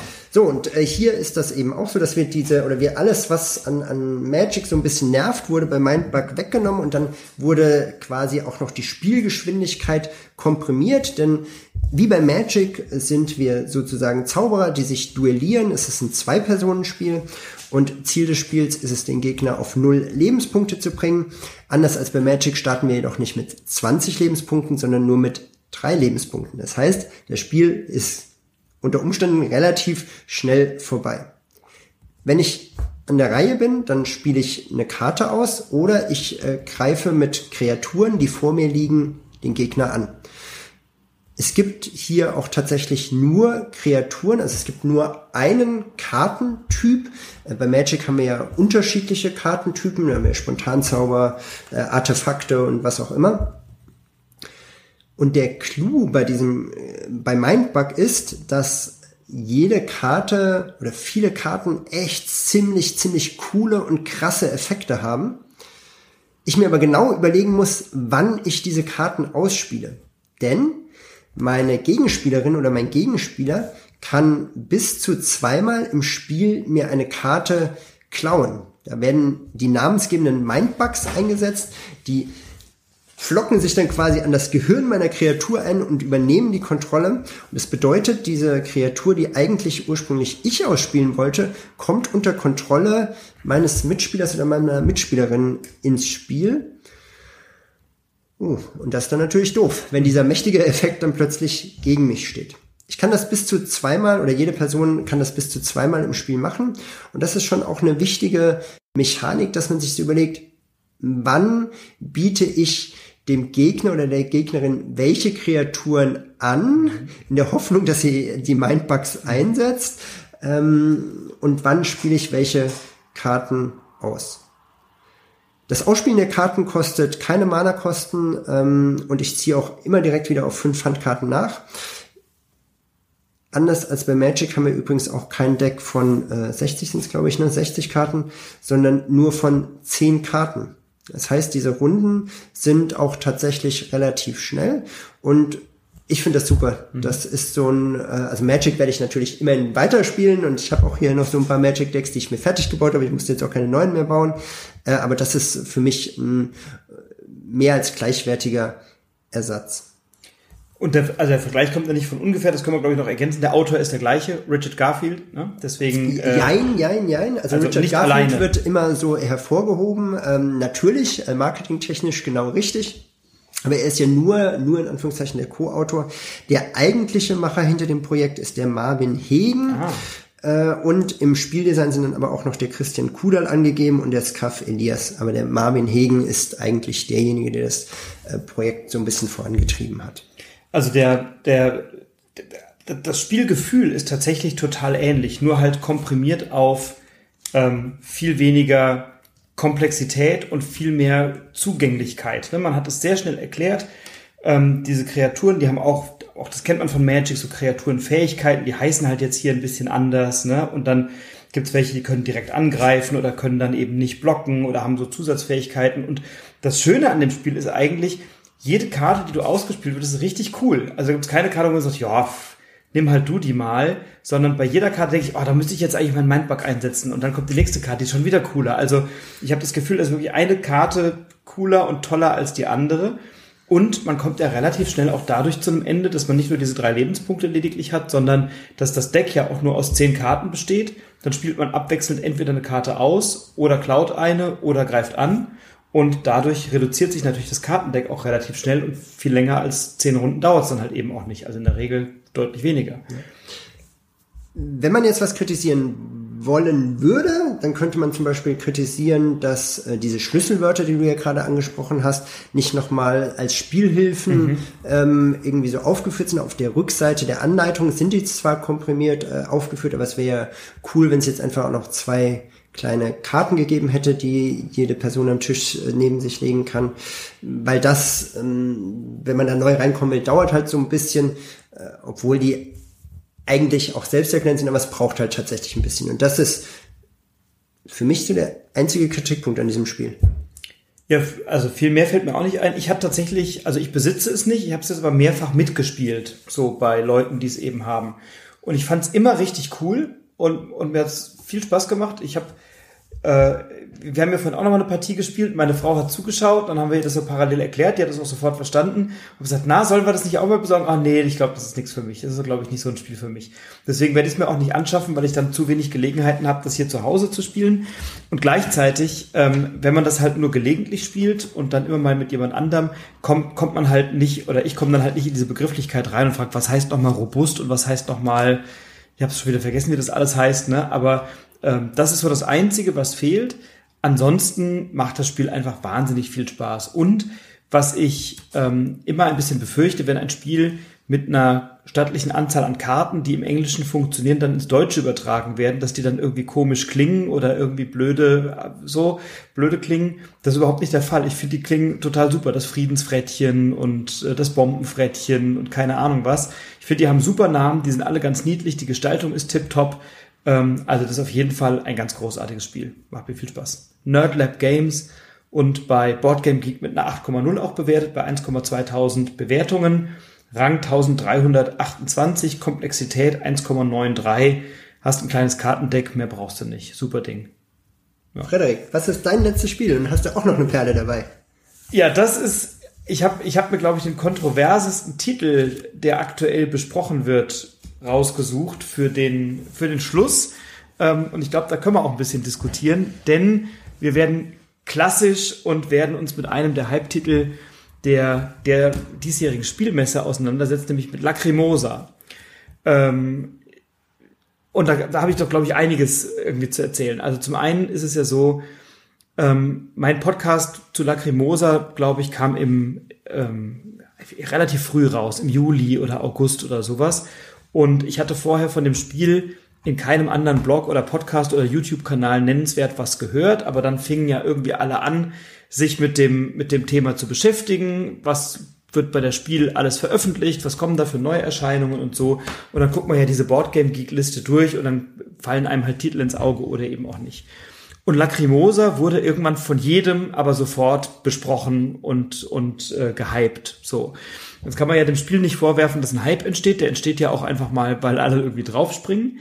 Ähm, und weil es etwas Besonderes ist aus meiner Sicht. Also Lacrimosa äh, ist von Gerard Essensi und Ferran Renalias und das Lacrimosa ist lateinisch für die Tränenreiche und da handelt es sich um das Requiem in D-Moll äh, aus Mozarts letzter Komposition. Und das Lacrimosa ist eben ähm, der intimste, der tiefsinnigste Teil dieses Requiems und blieb aber nach acht Takten unvollendet, weil Mozart während der Komposition starb. Und das ist sozusagen der thematische Überbau dieses Eurogames. Wir als Spieler reisen oder sind sozusagen in zwei Ebenen, nämlich einmal in der Gegenwart, wo uns Mozarts Witwe Konstanze um Unterstützung bittet, ähm, Komponisten zu finden und auch zu bezahlen, die dieses Werk vollenden. Und auf der anderen Seite reisen wir auch ähm, sozusagen durch Mozarts Vergangenheit, um uns gemeinsam mit Konstanze an sein Leben zu erinnern, an seine Reisen, ähm, an die äh, an, an, an die Werke, die er aufgeführt hat. Man kann so Opus, was ist der Plural von Opus? Open, Opera, Op, Opusi, Opusii, Op, also Op, Opusse, Opussen. Also ist auf jeden Fall Werke aufführen und kaufen ähm, und eben Erinnerungen an ihn sammeln und dadurch sozusagen äh, in Konstanzes Gunst und in seinem Leben eine größere Rolle spielen. Und das Spiel ist von Devir Games, die ja im letzten Jahr Bitoku herausgebracht haben. Das war auch so ein Knallerspiel und deswegen hat man bei, bei Lacrimoso, Lacrimosa, glaube ich, schon unterstellt, dass das eine ähnlich hohe Qualität hat. Äh, auch die Rote Kathedrale ist ursprünglich von Devir Games auch ein großartiges Spiel. Und ich glaube, bei diesem Spiel kamen ein paar Dinge zusammen im Vorfeld. Also zum einen äh, kam, spielte da, glaube ich, eine Rolle, dass alle dieses Spiel wahnsinnig gehypt haben und alle gesagt haben, das war was ganz Besonderes. Dann ist die Produktionsqualität dieses Spiels, finde ich, herausragend. Also das, was da sozusagen an Material drin ist, die Playerboards, das gefällt mir richtig gut. Du schüttelst mit dem Kopf oder wiegst ihn bedächtig. Also ja, das ist ein gutes Material, ja. ich würde jetzt nicht sagen, dass das herausragend ist. Also herausragend wäre für mich tatsächlich zum Beispiel Flamecraft, äh, über das wir gesprochen haben, äh, oder Parks. Das wäre eine herausragende okay. Ausstattung. Äh, das ist eine gute Ausstattung, also gerade die Playerboards, aber ich würde jetzt das nicht auf so ein außergewöhnliches also, Niveau heben. Also ich fand's, ich fand diese Playerboards, die so faltbar sind in der Mitte und die man dann irgendwo man dann die Karten so reinstecken kann und Double Layer und so. Ich, also ich fand das prima, aber ja, vielleicht nicht herausragend, vielleicht habe ich etwas übertrieben, aber mir hat's auf jeden Fall, mich hat's total abgeholt. Und das Thema ist natürlich neu, weil ein zentrales Element dieses Spiels besteht eben darin, dass wir das Requiem vervollständigen. Und da haben wir so ein ähm, ja so eine Mehrheiten, so eine Mehrheitenwertung, dass wir sozusagen auf unserem Playerboard verschiedene Instrumente, also die Trompete und die Pauke und den Gesang und was weiß ich nicht was haben, die dann von einem Token abgedeckt sind, der eine Note symbolisiert. Und ich kann also diesen Token nach dem ich bestimmte Ressourcen bezahlt habe, in diesem Requiem, das da aufgedruckt ist, einsetzen, ähm, kann mich entscheiden, ob ich das mit einer Achtel oder mit einer Sechzehntelnote belege und mich somit für einen der Komponisten entscheiden, die dann unter dieser Wertung liegen. Und wenn meine Mitspieler das auch tun, dann ergeben sich möglicherweise neue Mehrheitsverhältnisse, die dann eine Schlusswertung mit begünstigen oder mit verändern. Und ich habe bei diesem Spiel also so eine ähm, schöne Action Selection. Ich habe insgesamt neun Handkarten. Davon habe ich in jedem Zug acht, die ich einsetzen kann. Und ich habe sozusagen auf dem oberen Teil der Karte eine Aktion, die ich bestimmen kann und auf dem unteren Teil der Karte eine Ressource, für die ich mich entscheide oder manchmal auch mehrere Ressourcen und die schiebe ich dann in diese herausragenden, großartigen, tollen, fantastischen, fabulösen Boards ähm, und dann ist eben nur der obere oder untere Teil sichtbar und die oberen Aktionen, die werden sofort ausgeführt. Die Ressourcen bekomme ich dann eben am Ende der Runde. Ähm, und was sind das für Aktionen? Also eine Aktion ist, ich kann eben ähm, meine Erfahrungen oder Erinnerungen, nicht Erfahrungen, sondern Erinnerungen sammeln, ähm, kann damit mein Deck verbessern und ich bleibe aber immer bei diesen neuen Handkarten. Also ist nicht wirklich ein Deckbauspiel, aber vielleicht ein Deckverbesserungsspiel indem ich ähm, eine meiner bestehenden Handkarten austausche gegen eine neue Handkarte. Ähm, ich kann einen ein Opus kaufen. Ein Opus ist ein Werk, das kann ich entweder aufführen oder verkaufen. Das bringt mir dann entweder kurzfristig Geld oder langfristig ein Einkommen, ein konstantes und auch Siegpunkte. Dann kann ich reisen und mit so einem Mozart-Marker, mit einem Marker bewegen wir uns alle über so eine ähm, Europakarte Ähm, da können wir dann Bonusplättchen nehmen, Zusatzaktionen durchführen und haben so, die heißen Royal Court Tiles, also ne, an, an, königlichen Häusern können wir dann spielen ähm, und bekommen dafür dann eben entsprechende Gratifikationen ähm, oder eben Begünstigung bei der Schlusswertung. Und ich kann dann zu guter Letzt dieses Requiem vervollständigen mit dieser Mehrheitenwertung. Das ganze Spiel wird über fünf Runden gespielt ähm, und ich habe in diesem Spiel eine ganze Reihe von Entscheidungen, die ich treffe und eine ganze Reihe von Möglichkeiten sozusagen mich einzubringen. So, das wäre jetzt erstmal technisch das, was ich zu dem Spiel sagen möchte. Ähm, wie hat's dir denn gefallen? Und dann gehen wir mal, glaube ich, ein bisschen in die Details rein. Ja. Also, bevor ich zu meiner Meinung komme, noch kurz der Hinweis, der Plural von Opus, habe ich jetzt mal schnell mhm. nachgeschlagen, ist laut Wikipedia Opera. Opera, okay, na guck mal. Wieder was gelernt. Wieder ich fand das Spiel richtig gut. Mhm. Ich hatte ja bei Ativa gesagt, dass ich, und auch bei Flamecraft, dass ich nicht in diesen Spielfluss und Flow gekommen bin. Und äh, bei dem Spiel bin ich total versunken. Ich war in diesem Spielfluss, ich war in diesem Flow.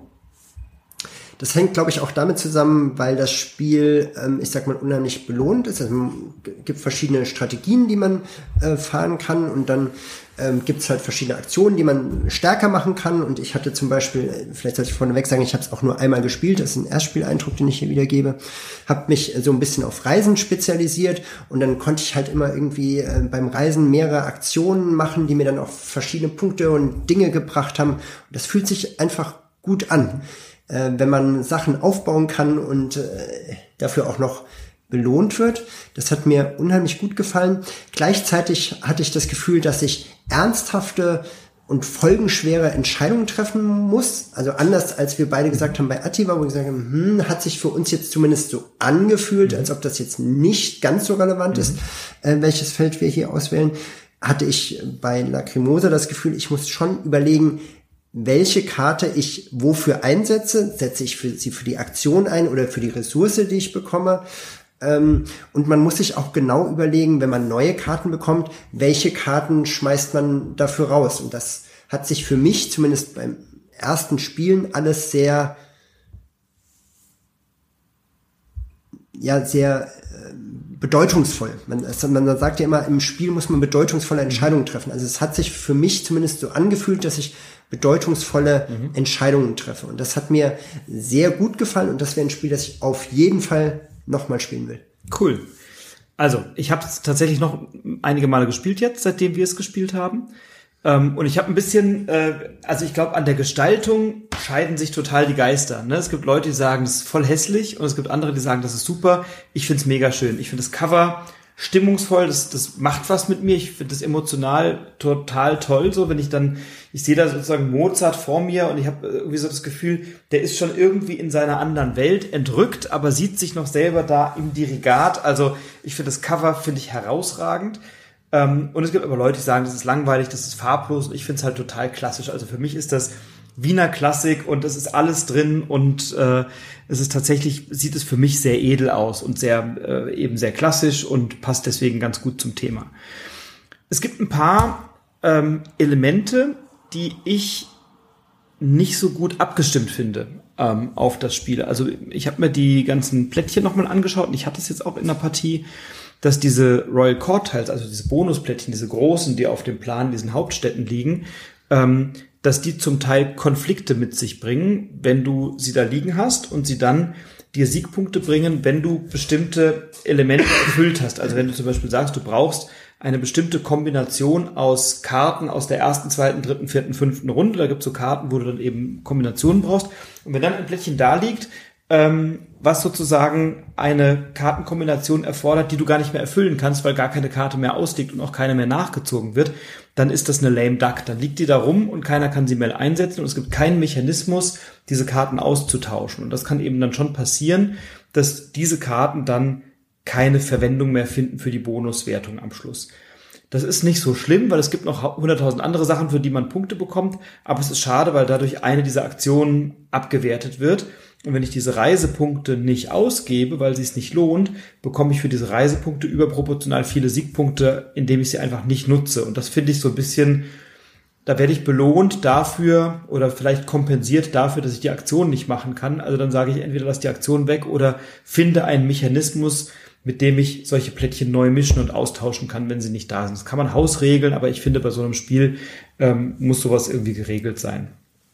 Ähm, dann hatte ich auch in unserer Partie das Gefühl, also ich hatte ein Bonusplättchen, bei dem ich Punkte bekommen habe für die Abhängigkeit, welche Teile in dieser Partitur oder in diesem, äh, in diesem Requiem ich vervollständigt habe. Ähm, und es hat aber punktemäßig so wenig Ausschlag gegeben, dass es sich nicht gelohnt hat, am Ende diesen Auftrag zu erfüllen. Ich habe das dann zwar gemacht, aber dafür, dass ich dann so einen Aufriss machen muss. Also ich muss mir erst die Ressourcen verdienen, um überhaupt an diesem Requiem mitwirken zu können. Dann muss ich das entsprechende Instrument in den entsprechenden Takt sozusagen legen ähm, und mit einer Mehrheitenwertung versehen, die günstig für mich ist und das dann abstimmen auf ein Gesamtziel, das mir dann im Verhältnis relativ wenig Punkte bringt. Das fand ich so ein bisschen unausgewogen. Also da war es nicht wirklich einladend oder zwingend, sozusagen auf dieses Ziel hinzuarbeiten. Dann finde ich, gibt es in jeder Runde Rundenziele, ähm, die auch nur ein oder zwei Sieg, also wer am meisten gereist ist, kriegt nochmal einen Siegpunkt oder zwei oder sowas. Also wirklich zu, völlig zu vernachlässigen, das kannst du noch weglassen. Also wenn das so wenig Aussagekraft hat oder so wenig Auswirkung, dann braucht es das aus meiner Sicht nicht. Und das macht es dann nochmal unnötig komplex dafür, dass der Effekt dann doch relativ klein ist, musst du dann doch so an so kleinteiligen Kram irgendwie denken. So.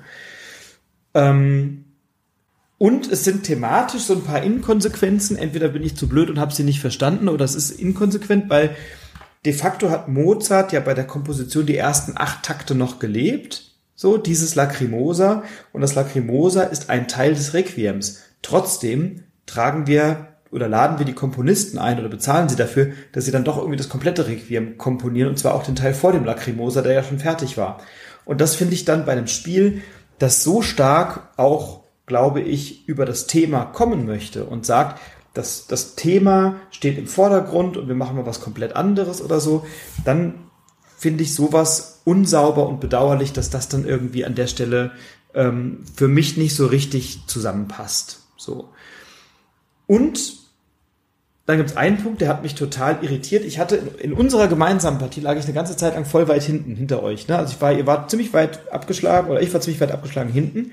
Und da gibt es diese Einkommensleiste links. Und wenn ich schon mit der Einkommensleiste am Maximum bin und die aber dann weiter steigern könnte und das dann aber nicht kann, bekomme ich für jeden, für jedes Einkommen, was ich nicht auf dieser Leiste vermerken kann, ich glaube drei Siegpunkte extra. Zwei, oder zwei, ja, also so. Und wenn ich dann Aktionen mache, die mir viele dieser Einkommen bringen, kann ich in einer Runde 10, 12 Siegpunkte aufholen, was nicht so schlechter Prozentsatz ist von den Gesamtpunkten. Kannst du 10 Prozent der Punkte über eine Aktion aufholen. Das finde ich dann irgendwie zu stark. So, und da gibt es so ein paar Dinge, wo ich das Gefühl habe, da anders als bei Teleto, wo ich das Gefühl habe, da greift alles echt elegant und ganz smooth ineinander, habe ich bei Lacrimosa so ein 1, 2 Punkten das Gefühl, so also richtig rund läuft's nicht, es müsste noch ein bisschen geschmiert werden an der einen oder anderen Stelle. Ich sage nicht, dass mir das Spiel nicht gefällt, ich finde es großartig, also mir macht wirklich große Freude ähm, und, und trotzdem finde ich dann an der Stelle es schade, wenn es dann so ein paar Ungenauigkeiten gibt auf der mechanischen oder auf der Regelebene so. Aber nichtsdestotrotz ein Spiel, auf das ich jederzeit wieder Bock habe. Kannst mich, kannst mich gerade wecken und ich würde mit, mitspielen. Ja. Was mir noch gut gefallen hat, ist, dass es, es ist ein, ähm, also ich sag mal, kompetitives Spiel, denn man muss schon auch äh, in allen Bereichen gucken, was machen da die Mitspieler, was ja. nehmen mir die weg. Also sei es unten äh, bei den Noten, also wo es ja um so einen Mehrheitenmechanismus geht, sei es beim Reisen, wo es darum geht, welche, wer schnappt sich welche Plättchen und auch oben bei den Karten. Wer kauft wann welche neue Karten? Da muss man natürlich auch ein bisschen aufpassen, weil wenn ich eine Karte kaufe, wird ja dann auch wieder aufgefüllt. Da kann ich natürlich meinem Gegner oder meiner Gegnerin auch eine Vorlage liefern. Aber das hat mir auch unheimlich gut gefallen, dass wir äh, da immer so im Wettstreit stehen. Mhm. Das heißt, also wenn Personen das sowas ganz Kompetitives jetzt nicht mögen, dann sollten sie vielleicht eher die Finger davon lassen, aber mir hat das gut gefallen. Mhm. Und das hat sich dadurch für mich auch wieder bedeutungsvoller angefühlt als zum Beispiel Flamecraft, mhm. wo man wir haben es jetzt zu zweit gespielt, echt sich nicht wirklich ins Gehege kommt. Also ich habe Flamecraft zu zweit, zu dritt und zu viert gespielt, ne? Und ich hatte nie das Gefühl, dass das hier irgendwie gerade eng wird und dass ich da irgendwie groß basteln muss oder so. Und bei Lacrimosa hatte ich das sehr, was dann insofern an, auch immer mal wieder zu Schwierigkeiten führt, weil die Downtime kann natürlich etwas länger werden, weil du machst immer, du planst deine vier Aktionen und dann machst du die. In, in deinem Zug machst du alle vier Aktionen, dann ist der oder die nächste dran. Und dadurch kann ich fast nicht so vernünftig vorausplanen, weil ich nicht so richtig weiß, was du jetzt gerade machst als nächstes. So, ne? Und das kann dann dazu führen, dass da eine Downtime rauskommt, die ähm, ja auch an der einen oder anderen Stelle manchmal ein bisschen anstrengend sein kann. Und, aber das habe ich nicht erfahren, weil ich habe es tatsächlich auch noch nicht zu zweit gespielt, das steht noch aus. Ähm, Im im Zwei-Personen-Spiel kann es, zumindest habe ich das an der einen oder anderen Stelle, glaube ich, bei Twitter oder so, bei einem äh, Mitdiskutanten gelesen, dazu kommen, dass so Doppelzüge passieren. Und das ist natürlich dann schwierig, wenn du neun Karten hast.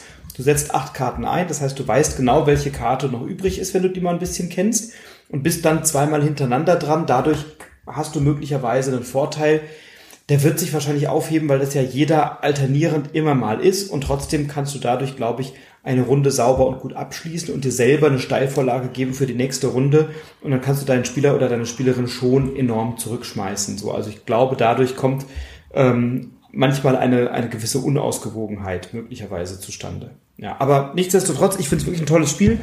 Mir hat's richtig gut gefallen und ähm, ja, hab, hab schon wieder richtig Bock drauf. Noch vielleicht noch einen Kritikpunkt und dann äh, machen wir einen kleinen Bogen dran. Ähm, ich finde bei Eurogames oft ein wesentliches Element, dass du auch mit deinen Ressourcen irgendwie haushältst und mal guckst, wie setze ich die ein und, und wofür brauche ich die eigentlich. So richtig ein Gefühl von Ressourcenknappheit hatte ich in dem Spiel eigentlich nicht. Du kannst sie mehr oder weniger in der geforderten Anzahl für die nächste Runde schon beschaffen, kriegst auch, wenn du dann dein Requiem da ausbaust, auch immer mal wieder so Zusatzressourcen. Das heißt, so ein richtiges Gefühl, dass ich da mit den Ressourcen irgendwie hätte haushalten müssen, hat sich bei mir nicht eingestellt, weil die werden am Ende der Runde sowieso wieder auf Null gesetzt. Ähm, dann habe ich sie entweder verbraucht oder halt eben auch nicht und dann bekomme ich die für die nächste Runde wieder. Ähm, das fand ich dann, das hätte man, glaube ich, so ein bisschen knackiger noch machen können. Aber dadurch ist es ein gut zugängliches Kennerspiel im gehobenen Bereich. Also kein Expertenspiel, würde ich sagen, sondern eher im, in, in, oder vielleicht ein leichtes Kenner, äh, leichtes Expertenspiel, aber schon in einem sehr gehobenen Bereich ein Kennerspiel. So, oder? Würdest du sagen? Ja, also es ist auf jeden Fall mehr als ein, ja. Also es ist mehr als Living Forest, ne? Also, aber alles ist mehr als Living Forest. Living Forest ist ja, äh, okay, aber äh, ich sag mal, es ist jetzt aus meiner Sicht noch nicht so ein hart, es ist nicht ein, nicht ein Heavy Euro. Es ist ein, es ist ein gut zugängliches, komplexes Euro-Game, aber doch kein Heavy Euro-Game, würde ich sagen. Was sagt denn Boardgame Geek?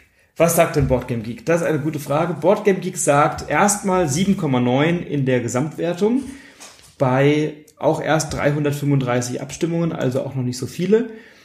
3487 der Rang, Komplexität 3,04. Also noch kein Heavy Euro, aber durchaus ein äh, Medium Euro Titel an der Stelle. So.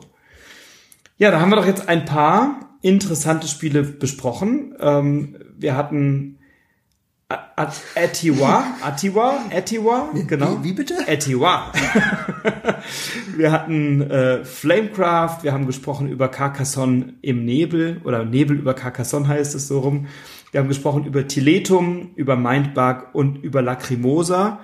Und ich glaube, da waren doch einige echt coole Partien und echt schöne Spiele dabei und eine wirklich gute Mischung unterschiedlicher Titel, oder? Ja. Ja. Vielen Dank für die Einladung. Gerne, war eine tolle Auswahl. Ich danke dir, dass du da warst. Und äh, ja, wie immer bei so einem Bod äh, Broadcast oder Podcast freuen wir uns auf eure Meinungen und Perspektiven zu den Spielen, weil nur weil wir diese Meinungen haben, heißt das ja nicht, dass die stimmen, sondern das sind halt unsere Meinungen. Vielleicht habt ihr eine andere, dann immer her damit.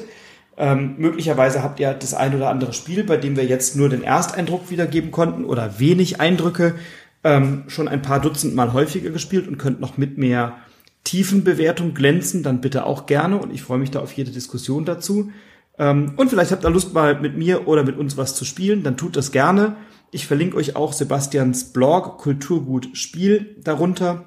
Dann können wir das, äh, könnt ihr auch diese Debatte mal ein bisschen nachlesen und mal schauen, was da so alles äh, entstanden und recherchiert wurde. Und wenn ihr Lust habt, den äh, Podcast weiter zu empfehlen, tut das gerne. Wenn ihr Lust habt, uns eine 5-Sterne-Rezension zu geben, freuen wir uns natürlich auch. Und ansonsten haben bei mir ja traditionell die Gäste das letzte Wort, deswegen bin ich mal wieder still. Sage, bleibt inspiriert, inspiriert andere und die, ich sag mal, größte Weisheit des Tages, die ihr mitnehmen sollt in euer ganzes Leben, die euch bereichern wird für alle Zeiten, die kommt jetzt vom Sebastian und ich bin still. Vielen Dank. Schön, dass du so gar keinen Druck aufbaust. Ich habe natürlich deinen Podcast schon gehört und hätte deswegen darauf vorbereitet sein sollen, dass ich jetzt noch irgendwas Schlaues sagen muss. Ähm, aber in Anbetracht der Uhrzeit, das ist nämlich jetzt quasi ein Uhr nachts, ich sagen, wir beenden den Podcast jetzt einfach mal und vielleicht spielen wir noch was Kleines oder wir gehen jetzt ins Bett. Euch noch einen schönen Abend oder schönen Morgen, wann auch immer ihr diesen Podcast hört und spielt weiter.